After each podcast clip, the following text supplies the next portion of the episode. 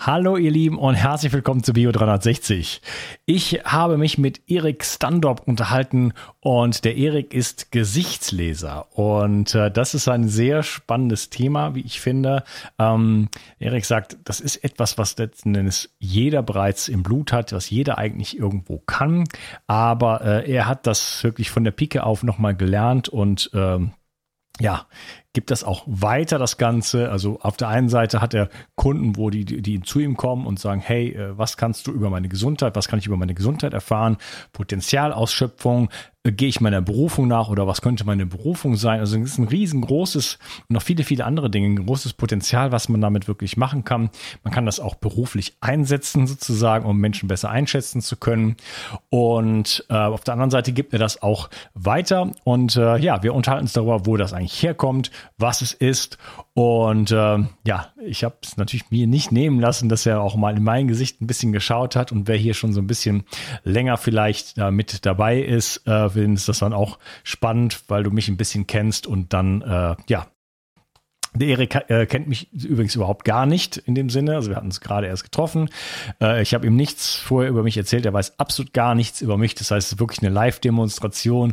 Was kann er ähm, über mich sozusagen sagen? Und ich muss gesehen, muss zugeben, ich habe mich da sehr ähm, ja, gut wiedergespiegelt gefühlt. Also ähm, sehr, sehr beeindruckend. Ja, wunderbar. Man kann das Ganze lernen. Ähm, in den Show Notes dazu Links zu den Kursen und so weiter.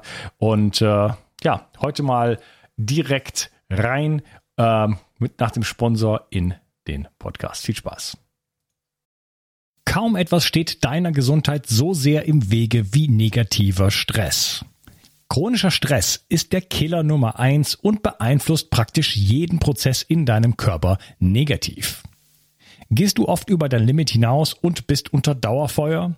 Dann hast du einen erhöhten Bedarf an Mikronährstoffen.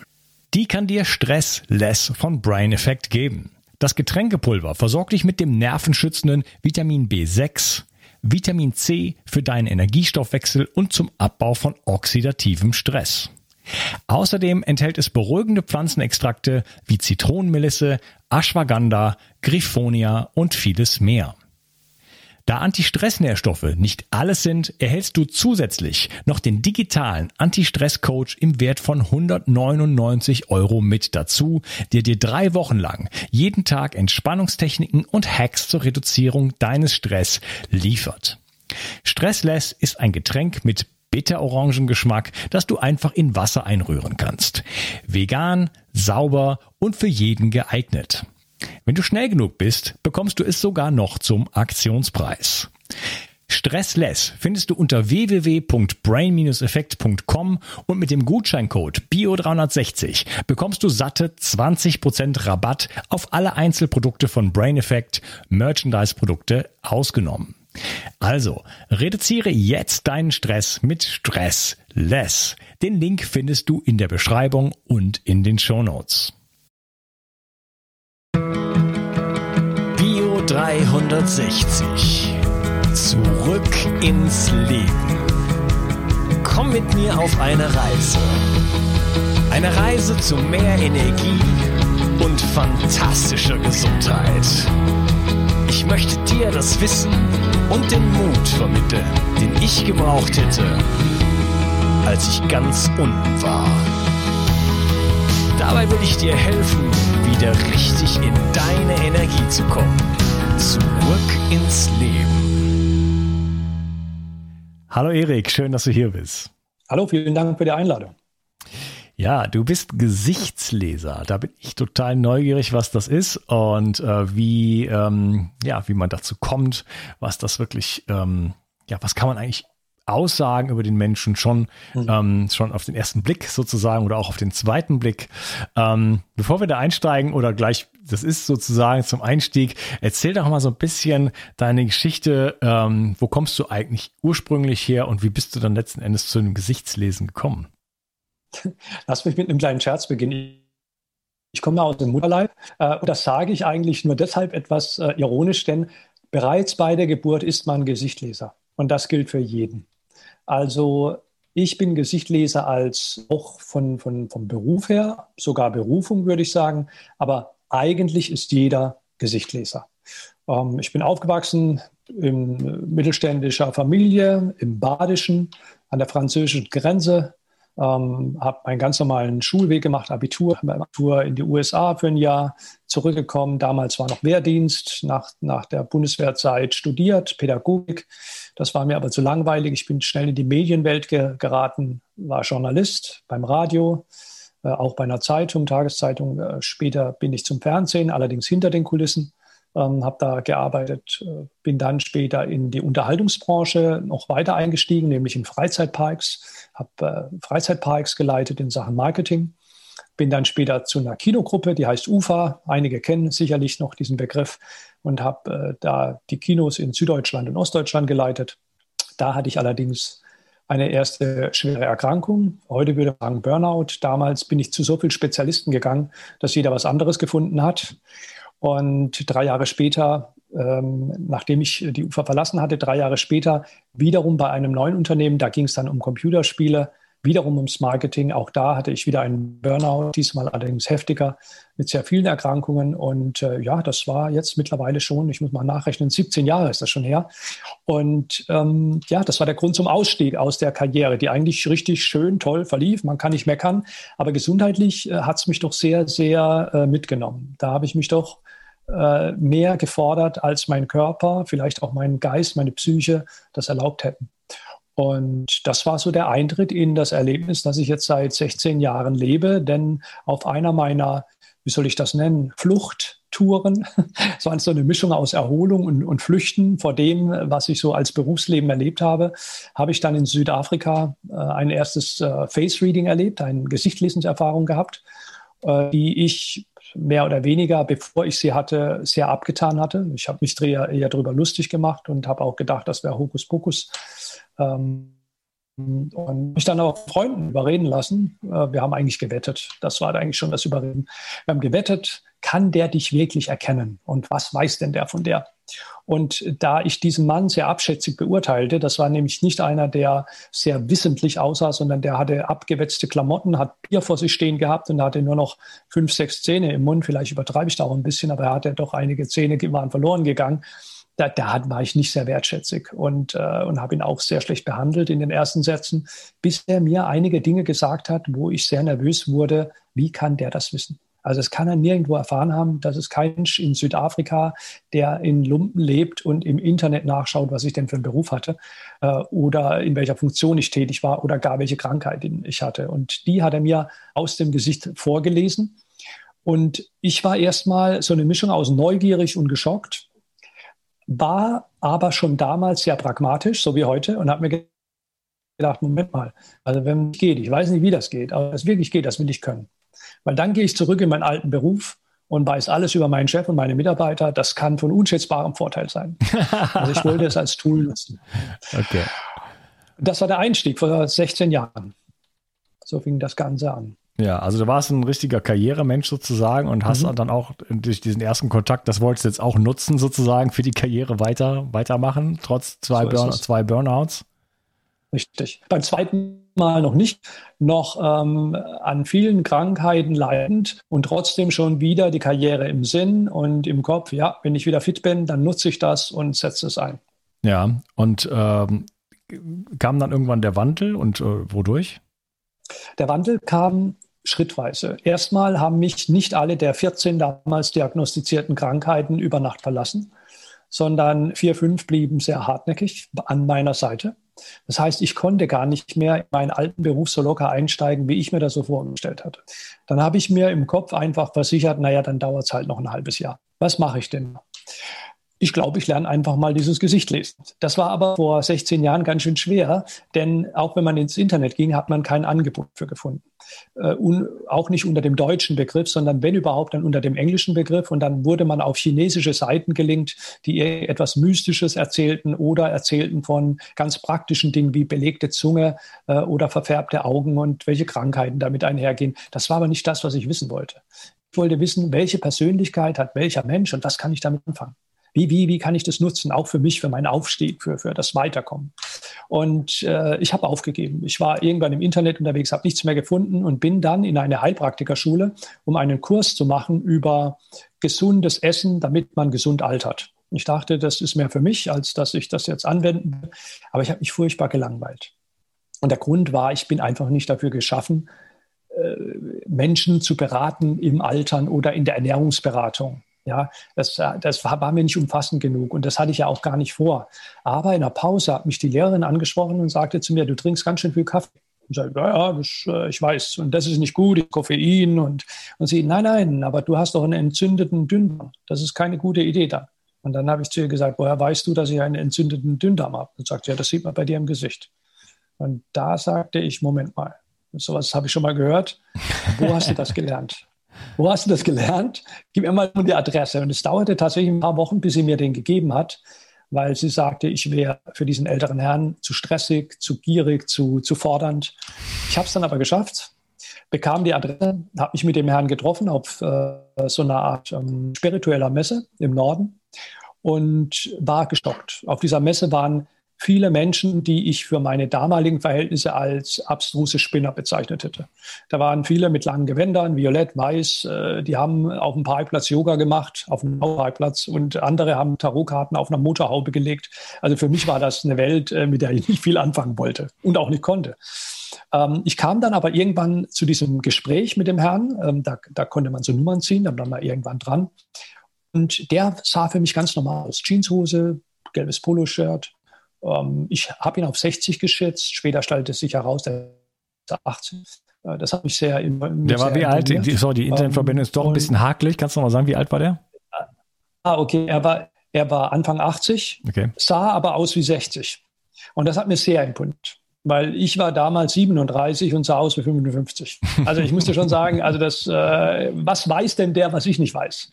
Also das hat mich sehr gefordert. Und dann habe ich mich mit ihm lange unterhalten, bestimmt eine Stunde, und dann wollte ich gelesen werden auch noch. Und das, da hat er aber keine Lust dazu gehabt. Er hat gesagt, du bist schon gelesen worden in Südafrika, ist alles in Ordnung. Also dann fahr heim. Da war ich ziemlich sauer. Und äh, war mir klar, den werde ich gehen. Und bekam aber ein paar Tage später eine E-Mail von dem Herrn.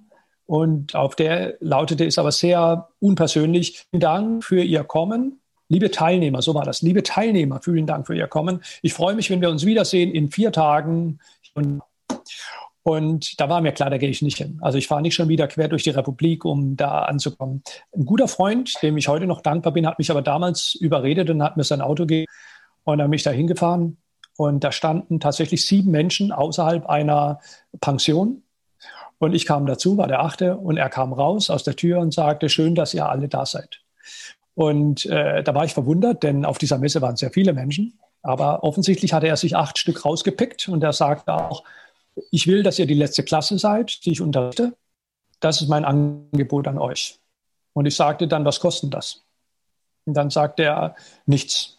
Und dann meinte ich, das kann man nicht vorstellen. Denn umsonst ist der Tod und der kostet dann doch das Leben. Das ist so einer meiner Sprüche damals gewesen. Und dann sagte er, ja, okay, also in deinem Fall, Eric, äh, da kostet es sich dein Glaubenssystem. Und dann mein Glaubenssystem, ja, okay, da habe ich keinen, das, das, hat mich nicht weit gebracht, das äh, können Sie gerne haben. Ja, und so begann eineinhalb Jahre in einer Ausbildung zum Thema Antlitzdiagnostik, Sonnerschau, Physiognomik, aber auch Menschenkunde, die nicht direkt mit dem Gesicht, sondern mit dem Drumherum zu tun hat. Da geht es auch um Gesten und andere Verhaltensweisen im Alltag. Ja, so fing das Ganze an. Vor mittlerweile 15 Jahren dann. Ja, cool. Fertig. Was ist denn Sonnerschau? Sonnerschau beinhaltet eigentlich zwei Worte. Sonnheit und das Schauen. Das Schauen nach der Sonnheit. Sonnheit ist ein altes deutsches Wort. Wir kennen es noch aus dem Begriff Besonnenheit. Äh, Besonnenheit heißt ja geistige Gesundheit, wenn man so will. Sei doch mal besonnen. Mhm. Also äh, agiere nicht wie ein Vollposten. Und äh, Besonnenheit heißt also die geistige Gesundheit und Sonnheit ist die Gesundheit an sich. Und das Schauen nach der Sonnheit heißt, ob du geistig, physisch, emotional gesund bist. Das war eine Technik, die man im Mittelalter stark anwandte, bis in die Renaissance hinein, geht aber zurück auf die Griechen, auf Aristoteles und auf Hippokrates, die da eben ja auch keine anderen Methoden hatten, als Menschen anzuschauen, ab und zu auch abzutasten oder vielleicht auch zu riechen. Äh, andere Erkennungen eines Menschen gab es damals nicht. Es gab keine Bluttests, Röntgenstrahlen, es gab auch keine Unterschriftentests herauszufinden, wie denn einer tickt oder Farbwahl, was es alles sonst noch Gebot gibt. Mhm, okay. Äh, ja, du hast jetzt gerade schon das so ein bisschen angesprochen. Wie, wie alt ist denn das Ganze? Wo kommt denn das dann äh, her? Also war das schon, ist das, du hast, sprichst da von einer Technik. Ist das schon so ähm, institutionalisiert gewissermaßen, dass, dass man da schon gesagt hat, naja, hier gibt es eine bestimmte Systematik und das kann man dann auch lehren mhm. und weitergeben? Mhm. Also erstmal müssen wir sehen, dass es so alt ist wie die Menschheit selbst, denn diese Gesichtserkennung und damit meine ich nicht nur, wir gucken in ein Gesicht und können es einem Namen zuordnen, sondern wir gucken in ein Gesicht und können diesem Gesicht zuordnen, ist müde, ist traurig, ist krank, ist gesund, ist verliebt. Ja, also diese Gesichtserkennung, die ist in unserem Hypothalamus zu Hause. Also in dem Bereich vom Gehirn, der der älteste Teil des Gehirns ist. Also können wir es schon mal dem Homo sapiens zuordnen, der vor 300.000 Jahren die Erde bevölkerte. Und diese, dieses Gesichtlesen war damals die einzige Kommunikationsform, weil man hat ja nur Stoßlaute von sich gegeben. Es waren keine Sprachen entwickelt und für bestimmt 200.000 Jahre, wenn nicht gar länger, äh, hat man sich eben dadurch äh, geäußert, dass man vielleicht gegrunzt hat, aber im, im wahrsten Sinne des Wortes angeschaut und daraus Rückschlüsse ziehen konnte, auch an der Mimik, was der andere eigentlich von mir will. Später hat man das dann eben versucht festzuhalten. Man hat also gemerkt, okay, wenn einer so guckt, dann meint er das und wenn einer so guckt, dann ist er so. Und dann hat man versucht, dem eine Systematik zu geben. Und da ist das Spannende, dass die Hochkulturen, die es damals gab, das war vor 3000 Jahren, etwa gleichzeitig sogar Schulen und Lehre zu diesem Thema entwickelt haben. Die bekanntesten sind ähm, auf jeden Fall die der ähm, Chinesen die kennen sogar noch ihre größten Lehrer vor 3000 Jahren, die sind schriftlich niedergehalten. Ähm, aber auch die Griechen, etwa 500 vor Christus, also ist auch so zweieinhalbtausend Jahre her. Ähm, aber speziell Aristoteles und Hippokrat 370 vor Christus, die waren Vertreter dieser Kunst oder wir können es auch Philosophie nennen oder Methodik. Damals gab es ja noch keine Wissenschaft. Finden aber Gesichtslesen auch in den äh, Hieroglyphen da wird erwähnt, dass ein Gesichtleser den Pharao liest. Wir finden es auch ähm, in der südamerikanischen Kultur. Es ist also keiner Kultur fremd, dass man den Menschen anblickt und daraus Rückschlüsse zieht. Wissenschaftlich wird es eigentlich erst vor kurzem. Es ist, so eine, es ist so eine typische grenzwissenschaftliche Thematik. Einiges davon ist vielleicht Folklore oder Philosophie oder naja, auch mal, weil jemand Ida geschrieben hat, ohne dass wir geguckt hätte. Aber vieles davon so fundiert, mehr Wissenschaftler sich mit dem Thema beschäftigen. Vor allen Dingen die Universitäten. Und verifiziert von dem, was ein Mensch vor tausend Jahren zu dir gesagt hat. Ja, okay. Ähm, ja, leider ist die Internetverbindung doch ein bisschen, bisschen hakelig. Ähm, ja. Hoffe, hoffe, wir kommen durch den ersten Teil und versuchen es in der, in der Pause nochmal zu fixen. Ähm, mir hat das, mir es hat auch einmal, habe ich so ein bisschen äh, so einen Kontakt damit gehabt und habe das als Antlitzdiagnose kennengelernt. Äh, mhm. Da hat mir der ich, äh, Dieter Bärweiler vom äh, Kräutergarten äh, Calendula, der hat dann auch gesagt, naja, ich sehe an deinen Lippen und so weiter, da hast du eine Problematik mit deiner mit deiner Bauchspeicheldrüse. Und ich hatte gerade das Labor gemacht. Ich so, woher weißt du das? Mhm.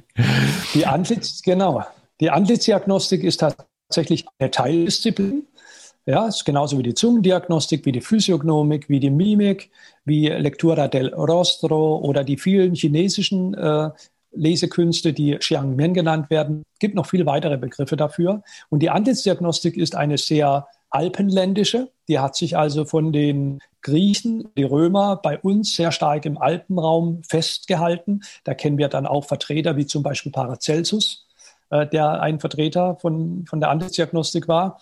Und die sagt halt nichts anderes wie, was innen passiert, ist außen sichtbar. Und das, wir sind alle Antizdiagnostiker, weil wir können Menschen gut erkennen, wenn es ihnen nicht gut geht. Wir sagen oft, Mensch, sag mal, dir geht's doch gar nicht gut. Was ist denn los? Äh, bist du krank? Und, wenn, und manchmal können wir sogar mehr erkennen. Jeder weiß, was es bedeutet, wenn die Haut gelb anläuft oder wenn man auf einmal knallrot wird im Gesicht oder wenn man dunkle Schatten unter den Augen hat. Ich glaube, das ist so Gesichtlesen für Einsteiger. Und deshalb kann man eben an vielen anderen Merkmalen noch mehr lesen. Ähm, der Grund ist ganz einfach. Unsere Organe sind über Nervenbahnen, den Nervus vagus und den Trigeminus, ähm, Trigeminus sind sie verbunden. Das heißt, alles, was drin passiert, ist über die Nervenleitung im Gesicht in irgendeiner Weise sichtbar. Kennt man die Vokabeln, hat man leichter Zugang zu dem, was da los ist. Mhm, okay, ja, das ist es ist schon erstaunlich, wie wie expressiv wir eigentlich sind. Also von von einer von einer Distanz aus gesehen, also jetzt von einer anderen, weiß ich nicht, Rasse oder so, von von als Marsmensch, wenn man sich das anschaut, würde man sagen, na, die sehen alle gleich aus. Ne? Mhm. Also die die Merkmale sind ja doch extrem äh, ähnlich, aber nichtsdestotrotz unterscheiden wir uns dann doch alle, jeder voneinander und es gibt so viele kleine Feinheiten letzten Endes, dass man genau, ja schon eigentlich jeder auch ohne eine Ausbildung zu haben, ein, gutes Gespür dafür haben kann so und auch viele Dinge einfach merkt. Also wenn jemand nicht ein extrem guter Schauspieler ist, äh, ja. äh, dann merkt man den Leuten das einfach an, ob sie lügen oder ob sie ob sie versuchen, um etwas herumzureden oder ob sie, ja. äh, ob sie irgendwas äh, nicht erwarten können, dir zu erzählen oder diese, diese, diese Sachen. Ne? Der, der, ich, ich finde es gut, dass du gesagt, extrem guter Schauspieler. Denn viele Schauspieler spielen sich selbst und äh, blühen dann auch in dieser Rolle völlig auf. Der richtig, richtig, richtig gute Schauspieler, der kann eben in viele Rollen schlüpfen. So ein Leonardo DiCaprio zum Beispiel. Der hat eine ganz große Bandbreite drauf. Der kann sich mit jeder Rolle identifizieren. Aber ich nehme jetzt mal einen Tom Cruise. Äh, den kann ich mir jetzt beim besten Willen nicht als verliebten, äh, schwächlichen Mann, der händchenhaltend mit der dominanten Frau durch den englischen Garten in München läuft, äh, vorstellen, in einer Rolle. Ja, das würden wir dem nicht abkaufen, weil er einfach anders wirkt oder wirken möchte. Das fällt dem schwer. Aber alles ist Merkmale geben uns eine Info, bewusst oder unterbewusst. Und du sagst, kann man Lügen auch sehr gut erkennen. Und ist, wenn wir uns nicht beeinflussen lassen, relativ hoch. Die ist auf jeden Fall über die Hälfte. 55 Prozent ist für uns leicht erkennbar, wenn wir uns nicht beeinflussen lassen von Visitenkarten, schönen Worten, äh, Geräuschen jeder Art. Ja, wa was, ist, was, ist, über 50, steigen, was ist über 50 Prozent erkennbar? Die, die ähm, Fähigkeit, Lügen zu erkennen. Die liegt bei jedem Menschen, selbst beim Ungeübten, über 50 Prozent. Das heißt, wir hätten zumindest bei jeder zweiten Möglichkeit, bei jeder zweiten Situation, würden wir mehr erkennen, äh, als dass wir es nicht erkennen würden. Wenn wir uns jetzt dann darin ein bisschen üben, und das findet schon deshalb statt, wenn wir uns, äh, wenn wir mehr Menschen anschauen, wenn wir uns mehr mit Menschen austauschen, dann steigt das ganz locker auf 60, 65 Prozent. Und wenn du dann noch in einem Beruf arbeitest, der viel mit Menschenkontakt zu tun hat, Verkehrspolizist, Richter, Rechtsanwalt, aber es gibt ja noch ganz andere Beschwerdemanagement, da wo du auf Menschen triffst, da ist deine Fähigkeit, Lügen zu entdecken, mal ganz schnell auf 70 bis 75 Prozent oben. Mit den Fähigkeiten vom Gesicht lesen kann man die auch bis 90 Prozent hochschrauben. Ich würde sogar manchmal sagen 95. Aber es gibt dann doch einen Prozentsatz, der ist einfach nicht zu greifen und zu erkennen. Mhm, okay, also bei mir bist du sofort bei 100. Also ich habe keine Chance. Da habe ich mir abgewöhnt, also wenn ich mir jemals angewöhnt hatte, aber das, äh, das ist, äh, funktioniert nicht. Also äh, geht einfach nicht. Es ist auch völlig okay. Äh, Komme ich mit klar. Ähm, ja, was ist denn, was bedeutet das denn eigentlich Gesichtslesen? Was, was, was muss ich mir darunter vorstellen? Gesichtslesen ist erstens mal eine Sprache. Ich drücke mich über das Gesicht aus. Und ein anderer ist aufgefordert, das wahrzunehmen, der darf das ablesen. Dafür haben wir unser Gesicht. Dafür ist es so individuell. Sieben Milliarden Menschen, jeder hat ein anderes Gesicht. Und unser Gesicht drückt nicht nur aus, wie wir uns jetzt gerade fühlen, sondern auch, welche Geschichte wir hinter uns haben. Ich sage immer, das Gesicht ist ein Buch, an dem wir ein Leben lang schreiben. Und je nachdem, was wir erlebt haben im Leben, durchlitten haben, verändert sich unser Gesicht. Sogar je nachdem, was wir gegessen haben. Auch das verändert unser Gesicht. Möglicherweise nicht gleich am nächsten Tag, sondern manchmal nach zehn Jahren. Aber auch eine Ernährungsweise. Das kann, kann auch am nächsten Tag schon sein. das stimmt. Ja, wirklich, also wenn, wenn Dinge entzündungsfördernd sind, ich habe da zwei Fotos, die müsste ich dir mal schicken. Die sind unglaublich. Äh, das war 2000, Anfang 2018, äh, habe ich mich aus irgendeinem Grund äh, fotografiert, also zum ersten Mal und da sah ich schon nicht besonders aus, aber da war mhm. mehr, mehr oder weniger normal. Und zwei Tage später habe ich mich nochmal äh, fotografiert und alles, was geschehen war, ich hatte Nüsse gegessen, mhm. aber viele, irgendwelche, die ich in Korea gekauft hatte. Ich war da, da gearbeitet bei den Olympischen Spielen und ich sah aus, also die, die also Unglaublich. Also da, man kann also, das, das könnte ich auch provozieren. Also wenn ich das jetzt mal zeigen wollte, ich sage mal, ich kann mein Alter fünf bis sogar fünf Jahre hoch oder runter schrauben, je nachdem, mhm. wie ich meinen Lebensstil jetzt so anpasse. Ne? Mhm. Also wenn ich ja. will, dann sehe ich in, in zwei Wochen sehe ich mindestens fünf Jahre älter aus. Mhm. Ja. Hm. Den ja. Jünger, das ist ein bisschen schwieriger, aber das geht, das geht auch. Das dauert meistens doppelt so lange.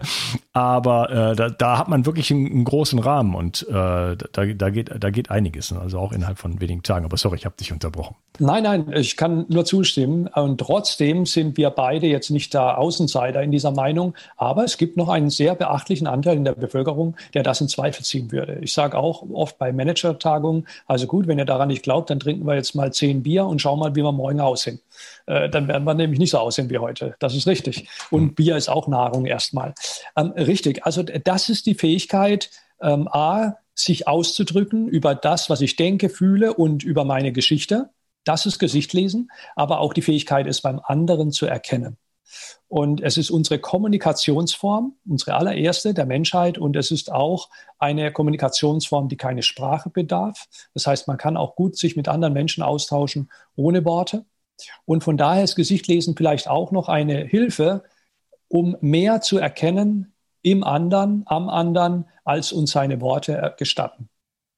Es ist eine unerschöpfliche Informationsquelle, egal zu welchem Thema im Leben. Es gibt eigentlich kein menschliches Thema, zu dem das Gesicht nicht irgendeinen großen, tiefschürfenden Kommentar, manchmal eine kleine Randnotiz sagen könnte. Okay. Wie, wie kommt das denn eigentlich? Wie, wie, wie kann das denn sein, dass ich meine, es, es ist klar, gut, dass sich Emotionen jetzt im, äh, im Gesicht widerspiegeln und dass man vielleicht sieht, jemand, der häufig lacht, der hat dann vielleicht Lachfalten, sage ich jetzt mal, und so weiter. Jemand, der immer so guckt, dass, dass sich das letzten Endes dann irgendwo in der Hardware äh, zeigt. Okay, aber wir reden ja jetzt über, über Geschichte, wir reden über Krankheiten, wir reden über alles Mögliche. Wie kann das denn sein, dass sich das alles so in einem, in, in, im Gesicht manifestiert? Sind wir nicht also genetisch, äh, ist meine Nase nicht so, äh, wie, wie, wie meine Gene das sagen und so weiter? Also die Gesichtleser sagen, die Genetik ist sozusagen der Bauplan. Das ist äh, so wie ein Grundriss. Und wie ich dann dieses Haus, äh, von dessen Grundriss ich da äh, auf die Welt geschickt wurde, wie ich das dann äh, ausgestalte und ob ich es renoviere hin und wieder oder eben nicht renoviere und äh, wie ich dann die einzelnen Räume auch gestalte, das obliegt immer noch mir selbst. Also der Gesichtleser geht nicht davon aus, dass wir Opfer unseres Lebens, unseres Schicksals sind und das passiert halt so, sondern wir kriegen so eine Art Startkapital und dann muss man eben auch sehen, was man damit veranstaltet. Das kann man sehr gut sehen bei eineigen Zwillingen, die an unterschiedlichen Orten groß werden, die aber unterschiedliche Lebensbedingungen davor finden. Ich meine nicht nur das Wetter oder die Ernährung, sondern möglicherweise auch Familienverhältnisse oder auch ähm, ja einfach die Erfahrungen, die die machen.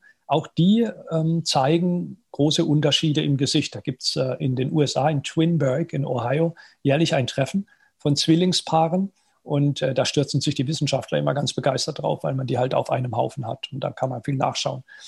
Äh, vielleicht wird es uns klarer, wenn wir es tatsächlich ein bisschen wissenschaftlich sehen. Also unser Gesicht ist ja eben nicht nur über Nervenbahnen mit den Organen verbunden, sondern auch über den Nervus facialis und den Nervus opticus mit dem Gehirn. Das heißt, alles, was sich in unserem Kopf abspielt, wird auch über die Nervenbahnen nach vorne, nach außen geleitet. Deswegen haben wir ja so Sätze wie, es steht ja auf der Stirn geschrieben oder äh, die Augen sind das Tor zur Seele. Man könnte auch sagen, die Augen sind das Tor zum Gehirn oder, oder zum Seelischen. Oder ich kann es ja von den Lippen ablesen. Oder das schöne deutsche Wort, sieh's doch mal von diesem Gesichtspunkt. Ich finde es sehr interessant, dass wir dieses Wort kreiert haben, Gesichtspunkt. Äh, das ja. hätte auch ein anderes Wort sein können. Aber ja. offensichtlich geht es da um einen Punkt, nicht einen einzelnen, sondern siehst mal nicht von der Nase, siehst mal von den Ohren. Und ähm, die Veränderungen im Gesicht, die haben mit irgendeiner Thematik zu tun. Der Gesichtleser schaut natürlich schon auf Färbungen, Entfärbungen, Schwellungen, Eindellungen, Äderungen, ähm, Poren, Gewebe. Ja, das sind jetzt mehr Merkmale, die eher mit Gesundheit zu tun haben aber auch ähm, grundsätzliche Formungen und auch ähm, Bewegungen der Muskeln im Gesicht, die unheimlich viel aussagen können. Vielleicht das auch noch erwähnt. Wir haben 43 Muskeln im Gesicht. Das ist relativ viel für ein Säugetier. Und damit können wir 20.000 Eindrücke widerspiegeln, verschiedenster Art. Und die haben alle was zu sagen. Und das vieles äh, geht in Hundertstel Sekunden vor sich. All das ist der Spiegel dessen, wofür wir stehen. Und verrät viel mehr über uns, unsere Persönlichkeit, als das, was wir so in der Rolle ab und zu gerne mal von uns geben. Ja, ja, mir fällt noch ein Ausdruck ein, äh, das steht ja ins Gesicht geschrieben. Ja, ja genau. Ne, das ist ja. also, klarer könnte es ja eigentlich nicht sein. Auch, auch äh, den es, ja. Ja, okay. Ja, okay, also Gesichtslesen ist im Grunde genommen ein genaues Hinschauen. Mhm. Äh, das ist ja natürlich je, je, mehr man sich mit etwas beschäftigt, desto mehr, ähm, sag mal, schaut man auch genauer hin oder, oder wird mehr zum Experten. Seit ich mich ja. äh, hier intensiv mit Gesundheit beschäftige, sehe ich auch äh, die Gesundheit der Menschen. Ich, mhm. ne, ich schaue die anders an. Ich ja. nehme die wahr und denke, hm, naja, da würde ich jetzt am liebsten was sagen oder, ne, aber äh, man nimmt, hat einfach eine Wahrnehmung. Ich sehe schon, okay, äh, hm, Proteinmangel, äh, so mhm. viel Kohlenhydrate, äh, Bewegungsmangel, äh, schlechtes Bindegewebe und so weiter. Äh, Vorsicht, Krebs und so. Ne? Also so, so, so da habe ich ganz auch schon so eine Art äh, Innere Checkliste. Innere, ja, so eine Art Checkliste oder so. Also ich kriege relativ viele Informationen dann dadurch, ne? Gang, mhm. Haltung. Ne? Mhm. Und äh, das ist ja auch nur dadurch, dass man einfach, dass ich mehr im Thema bin, sag ich jetzt mal. Ne? Und wenn man sich natürlich irgendwo darauf fokussiert, dann äh, sieht man das. Ne? Wenn man sich mit Autos beschäftigt oder so, dann sieht man auch, aha, alles klar, 67er Baujahr. So, so, ne? also, so ist so. es. Genau das ist mir auch wichtig, dass den Leuten das klar ist. Also was ich mache, ist nicht eine besondere Gabe.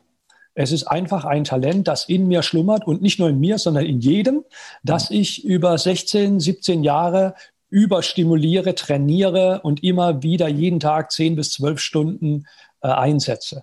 Das ist ja, als ob man im Dauertraining ist beim Tennisspielen, dann spielst du halt auch anders wie nur einmal in der Woche eine Stunde. Ja, ja, cool. Ja, und die äh, Internetverbindung hat sich erholt. Äh, sehr schön. Ähm, ich würde sagen, guter Moment. Wir sprechen im zweiten Teil dann wirklich da jetzt darüber, äh, wie geht das Ganze überhaupt? Ja, wie sieht das aus? Und dann freue ich mich schon, dass du vielleicht mal einen Blick in mein Gesicht wirfst. Kann ich gerne machen. okay, super. Dank dir und ich freue mich auf den nächsten Teil mit dir. Mach's gut. Tschüss. Tschüss.